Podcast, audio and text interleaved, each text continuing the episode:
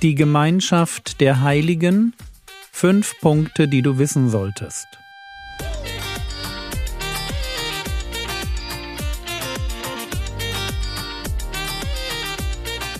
Theologie, die dich im Glauben wachsen lässt. Nachfolge praktisch dein geistlicher Impuls für den Tag. Mein Name ist Jürgen Fischer und heute geht es um die Liebe. Im ersten Podcast zum Thema die Gemeinschaft der Heiligen war es mir wichtig, auf die Funktion des Heiligen Geistes hinzuweisen. Er ist der Autor der Gemeinschaft, die uns als Christen miteinander verbindet. Gemeinschaft ist also nichts, was wir uns als Christen aussuchen.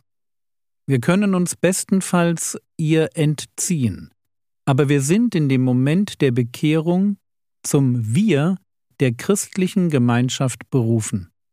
Und dieses Wir der Gemeinschaft zeigt sich ganz praktisch daran, dass wir aktiver Teil einer Ortsgemeinde werden, wo wir Gemeinschaft leben und erleben. Bitte lasst uns den Wert von Gemeinde für Gemeinschaft nicht herunterspielen.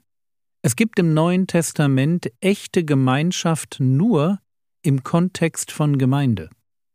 Diese enge Verbindung aus Gemeinschaft und Gemeinde wird womöglich nirgends deutlicher herausgestellt als in dem Moment, wo eine Gemeinde miteinander Abendmahl feiert.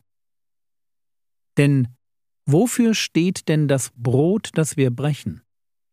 Und zu Recht kann man dann formulieren, das Brot beim Abendmahl steht für den Leib Christi.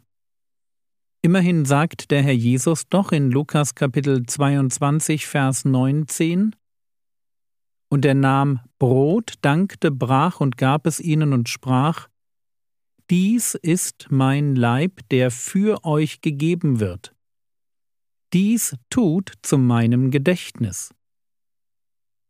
Also, es ist völlig richtig, wenn wir beim Zeichen des Brotes beim Abendmahl an das Sterben des Herrn Jesus am Kreuz denken. Aber, und ich will nicht durchstreichen, was ich eben gesagt habe, sondern ergänzen, aber es geht beim Brot, das wir brechen, eben nicht nur um den Herrn Jesus am Kreuz. Es geht auch um uns als Gemeinschaft.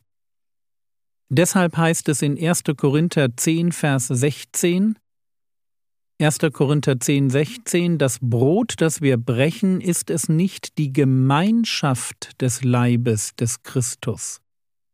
Und jetzt kommt die Begründung, 1. Korinther 10, 17, denn ein Brot, ein Leib sind wir, die vielen, denn wir alle nehmen teil an dem einen Brot. Das ist nicht einfach formuliert, aber hoffentlich doch irgendwie klar genug. Wir brechen beim Abendmahl das Brot. Und wie der Text so schön zeigt, haben die ersten Christen ein ganzes Brot genommen und unter sich aufgeteilt. Denn wir alle nehmen teil an dem einen Brot. Und dieses eine Brot wird zum Zeichen für die Gemeinschaft des Leibes Christi. Durch den Leib Christi, genau genommen durch das Sterben Christi, entsteht die Gemeinschaft derer, die ihr ganzes Leben auf dieses Ereignis aufbauen. Und sie bringen diese Beziehung zum Kreuz und zueinander. Sie bringen das dadurch zum Ausdruck, dass sie alle unter sich ein Brot teilen und alle von diesem Brot essen. Und damit wird das Abendmahl zu einem Zeichen für die Gemeinschaft, die Gott unter denen gestiftet hat, die als Gemeinde miteinander Abendmahl feiern. Ich hoffe, dass wir daran merken, wie wichtig es Gott ist, dass wir verbindlicher Teil einer Gemeinde werden. Es ist nötig, weil Gemeinde Lernfeld ist. Und das Erste, was wir in Gemeinde lernen können, und irgendwie auch lernen müssen. Das ist Liebe. Klingt irgendwie banal, ist aber alles andere als simpel. Gott steckt uns in eine verbindliche Gemeinschaft mit ganz vielen schrägen anderen Christen, damit wir Liebe lernen. Wir sollen ja an der Liebe zueinander erkannt werden. Das hat Jesus ganz deutlich zum Ausdruck gebracht. Johannes 13, die Verse 34 und 35. Ein neues Gebot gebe ich euch, dass ihr einander liebt, damit wie ich euch geliebt habe, auch ihr einander liebt. Daran werden alle erkennen, dass ihr meine Jünger seid, wenn ihr Liebe untereinander habt. Gott gibt uns ein Gebot, dass wir einander lieben sollen, und er steckt uns in eine Gemeinschaft, in der wir genau das lernen können.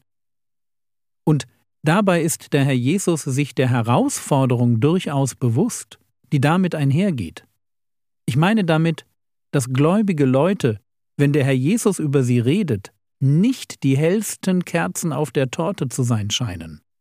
So heißt es am Ende eines Gleichnisses, Lukas 16, Vers 8, Und der Herr lobte den ungerechten Verwalter, weil er klug gehandelt hatte. Denn die Söhne dieser Welt sind klüger als die Söhne des Lichts gegen ihr eigenes Geschlecht. Das ist, was der Herr Jesus sagt. Wenn es um ein kluges Miteinander geht, dann sind die Söhne der Welt, also ganz normale Weltmenschen, klüger als die Söhne des Lichts, und das sind die Gläubigen. Also die Typen, die man gewöhnlich in Gemeinde findet. Fies, oder? Der Herr Jesus stellt uns Christen kein gutes Zeugnis aus, wenn es darum geht, klug miteinander umzugehen. Schade eigentlich aber auch irgendwie gut zu wissen, weil es erklärt, warum in einer ganz normalen Gemeinde das Miteinander häufig alles andere als einfach ist.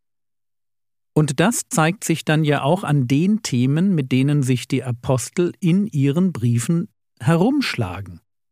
Es ist eben nicht immer der Druck von außen, der die Gemeinschaft einer Gemeinde kompliziert werden lässt. Sehr viel öfter ist es das komische und sündige Verhalten von Geschwistern. Unreife, Unterschiedlichkeit, Dummheit und Besserwisserei, all das findet sich in jeder normalen Gemeinde. Traurig, aber wahr und irgendwie notwendig, damit wir Liebe lernen. Liebe ist ja nicht Sympathie. Sympathisch finde ich Menschen, die mir liegen, weil sie mir gefallen, meinen Musikgeschmack teilen oder auch meine Leistungsbereitschaft. Im Umgang mit Menschen, die mir sympathisch sind, lerne ich nur wenig Liebe.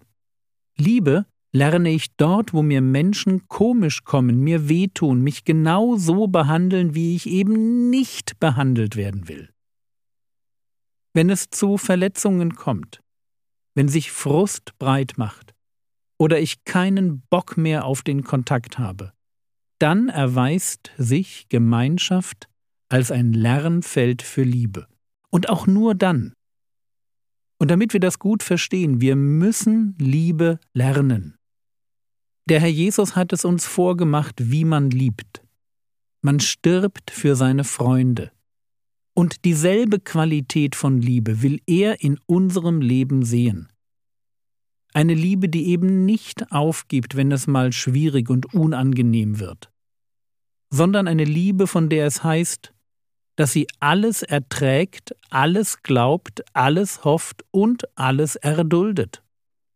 Eine Liebe, die an den Geschwistern hängt, nicht weil sie mir sympathisch sind, sondern weil sie Teil der Gemeinschaft sind, zu der ich geistlich gehöre, weil sie Familie sind, weil ich im Umgang mit ihnen lernen darf, was Liebe überhaupt ist, weil Gemeinschaft mir die Chance gibt, Dinge wie Demut, Verzeihen, Rücksichtnahme, Geduld oder Höflichkeit zu lernen, weil ich zu einem werden darf, der hilft und unterstützt, nicht länger neidisch ist, sondern sich mit den Geschwistern freut oder halt auch mit ihnen weint. All das steckt als Chance in gelebter Gemeinschaft. Wie gesagt, als Chance. Gott weiß, warum er uns die Gemeinschaft der Heiligen zumutet. Und ein Punkt ist der, dass wir das Lieben lernen. Und zwar so, wie er es uns vorgemacht hat.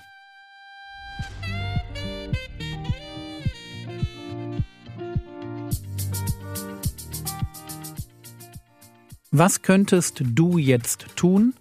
Du könntest 1. Korinther 13, die Verse 4 bis 7 in Ruhe lesen und dich fragen, welche Aspekte von Liebe du dieses Jahr gerne lernen würdest und wer dir dabei helfen könnte.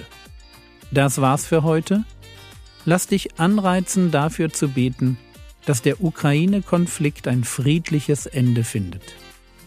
Der Herr segne dich, erfahre seine Gnade und lebe in seinem Frieden. Amen.